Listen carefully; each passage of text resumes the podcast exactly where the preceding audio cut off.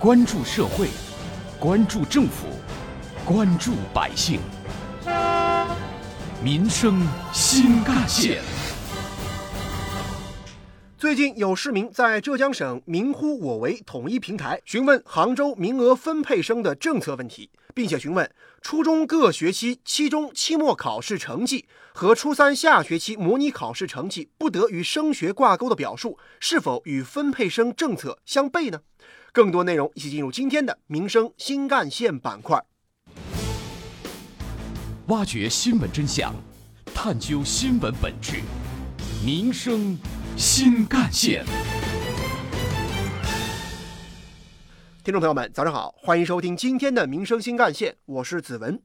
有关于我们今天关注的话题呢，这位市民的提问，首先是根据浙基厅函三十四号文件，那就是二零二一年八月三十号教育部办公厅发布的关于加强义务教育学校考试管理的通知。这份文件在第四条中就要求合理运用考试结果。确实是有这样的表述的。那么，初中各学期的期中、期末考试成绩和初三下学期的模拟考试成绩不得与升学挂钩。在浙江省名为“我呼”的平台上，这位市民比较关注的是这样的表述和分配生的政策是否相左相悖呢？日前，杭州市教育局在答复中表示啊，招生政策的变化呢，都需要提前若干年向全社会公布，以便学校。学生、家长多方进行相应的准备。杭州市教育局将根据教基厅函三十四号文件的要求，调整名额分配生的招生方式，明确开始实施的具体年份，并且尽早向社会明确。而名额分配生的招生方式一直以来是备受家长关注。今年杭州市区首次实施分配生政策，类似原来的保送生，均由初中学校推荐。其实，杭州市教育局早在二零一九年四月份就定制出台了关于进一步推进杭州市高中阶段学校考试招生制度改革的实施意见，并且当时就已经明确了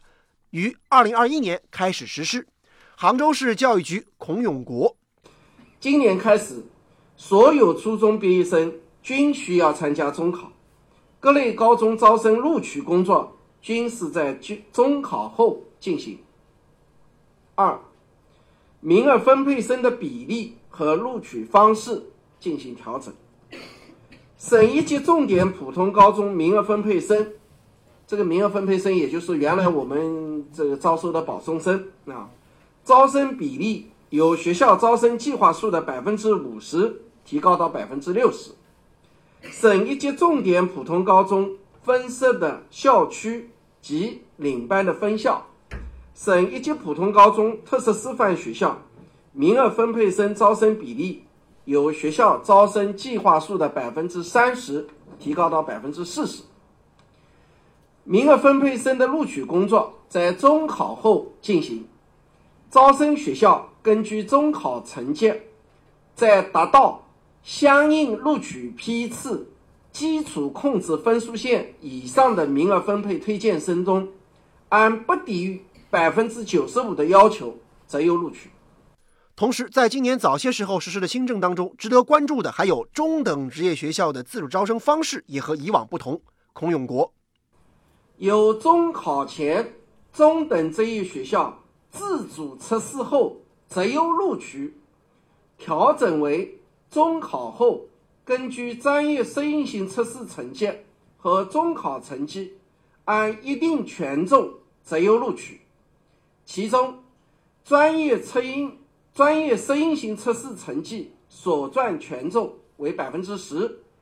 中考成绩所占权重为百分之九十。根据二零二一年市区普通高中分配生招生总计划数和市区初中学校应届毕业生总数，确定分配生的比例推荐。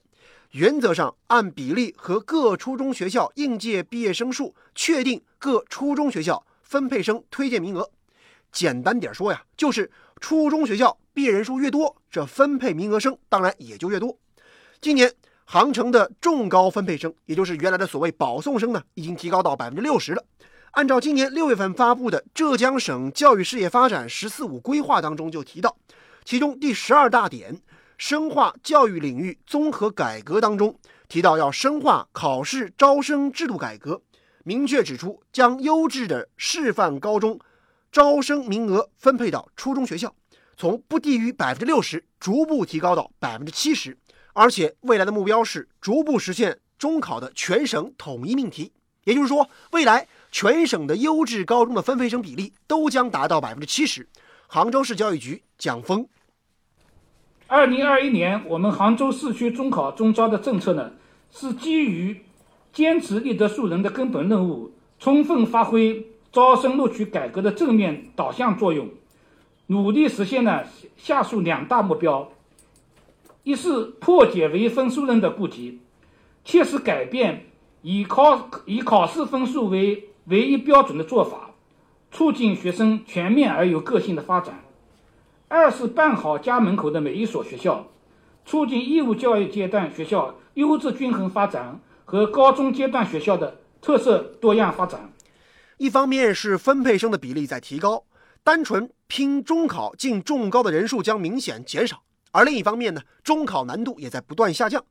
这样的结果就是高中录取分数线的分差会缩小，竞争会激烈。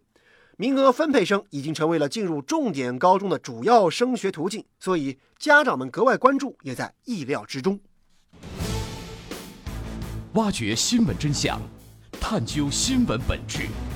民生新干线。有关于我们今天关注的话题呀，不少网友的留言和讨论也很多。网友奶茶骑士说。把内卷的行为和焦虑弱化，就可以给予学生更加丰富的课外生活。而网友江湖好汉则说，减负可以使学生们更好地融入自主学习，提升自主学习能力。中高考不再成为学生的压力器，这是学生和家长们的共同心愿。而网友翔八八八则说呢，分配生的比例提高，确实减轻了不少学生的负担。有关于我们今天关注的话题呢，接下来您将听到的是本台特约评论员、资深记者叶峰老师的点评。对于杭州市今年高中招生工作的改革，我觉得首先要了解相关的一些背景。第一是二零一九年中共中央、国务院关于深化教育教学改革、全面提高义务教育质量的意见，这份文件很重要。其次。在二零二零年的时候，也就是去年，中共中央和国务院再一次下发了一个关于深化新时代教育评价改革总体的方案。国家教育部也有一些相关的文件，这大概就是这次改革的最基础的出发点。教育部规定要完善优质普通高中招生指标分配到初中学校的政策。在二零一九年的时候，确定要确保名额分配比例不低于百分之五十。那么去年十一月，我们浙江省教育厅呢也出台了一个政策，说从二零二一年，也就是今年开始，优质师范普高的招生名额中的百分之六十合理分配到区域内的所有初中。那么实际上呢，杭州市也就是按照这样的一个规定在执行，在这个政策。开始传播开来的时候，我就听到了两种声音，一种呢是吐槽把职业学校、中专学校也纳入到了普及高中的范畴中，是所谓的混淆概念；第二个呢是说，优质示范普通高中把招生名额按不低于百分之六十的比例分配到区域内初中是不公平的。关于第一种说法，我想中专、职业高中本来就是初中的上一级学校，不存在着混淆的问题，就是高中阶段的学校。关于第二种说法，我认为持有这种观点的人忽略了教育公平的内涵。事实上，即使是大学，也有因为学生所在地区的不同，入学分数不同的状况。这恰恰是在更广泛、更深入意义上的体现了教育公平。前些年，什么阶层固化，什么不输在起跑线上，诸如此类的一些舆论甚嚣尘上，而家长们的焦虑也大多是被这种舆论煽动起来的。事实上，每一个孩子都是不同的，他们都是独立、独特的。个人，教育不是流水线，孩子不是标准件。通过教育，让每一个孩子都能够成长为不给社会添麻烦，能对自己负责任，从而成为最精彩的自己。这才是教育的目的。这样的道理其实很浅显。遗憾的是，就是那些个教育杂音。特别是出自利益考量而出现的这种教育杂音，把不少家长和社会的认知水平大幅度的拉低了。应该看到的是，社会分工日趋细化，每个行业都需要人去做。某个方面不适应的孩子，并不意味着他干另一行就不会优秀。更何况，即使是读职高，也未必就是人生暗淡了。国家和社会也给了这些孩子精益求精、继续深造的机会。三加二、三加四就是很好的路径。同时，高考取消了年龄限制，这也揭示出了人生就是终身学习的过程这个真理。说到底，教育评价太过单一、太过功利、太过虚荣，是当前教育改革的最大障碍。而扫除这个障碍，正是从中央到地方正在努力进行中的战斗。值得注意的是，今年的十一月五号，在杭州市双减工作专班召开的双减工作媒体通气会上，杭州市教育局相关负责人也提到了中考的话题。他表示，大家关注的中考明确减负这个方向，今年中考高度吻合了双减，但不是说把难度降下去就完事儿了。中考除了是学生的毕业考试，它还是一个选拔考试。因此，接下来或许难度系数会保持稳定，总体将进一步从有利于减负的角度来做好中考的命题工作。也就是说，未来中考的难度系数将保持稳定，让大家看到这样一个标准和趋势，才会逐渐把内卷的行为和焦虑弱化，真正让减负减到学生、家长，同时也减到老师的身上。好，感谢您收听今天的民生新干线，我是子文，下期我们再见。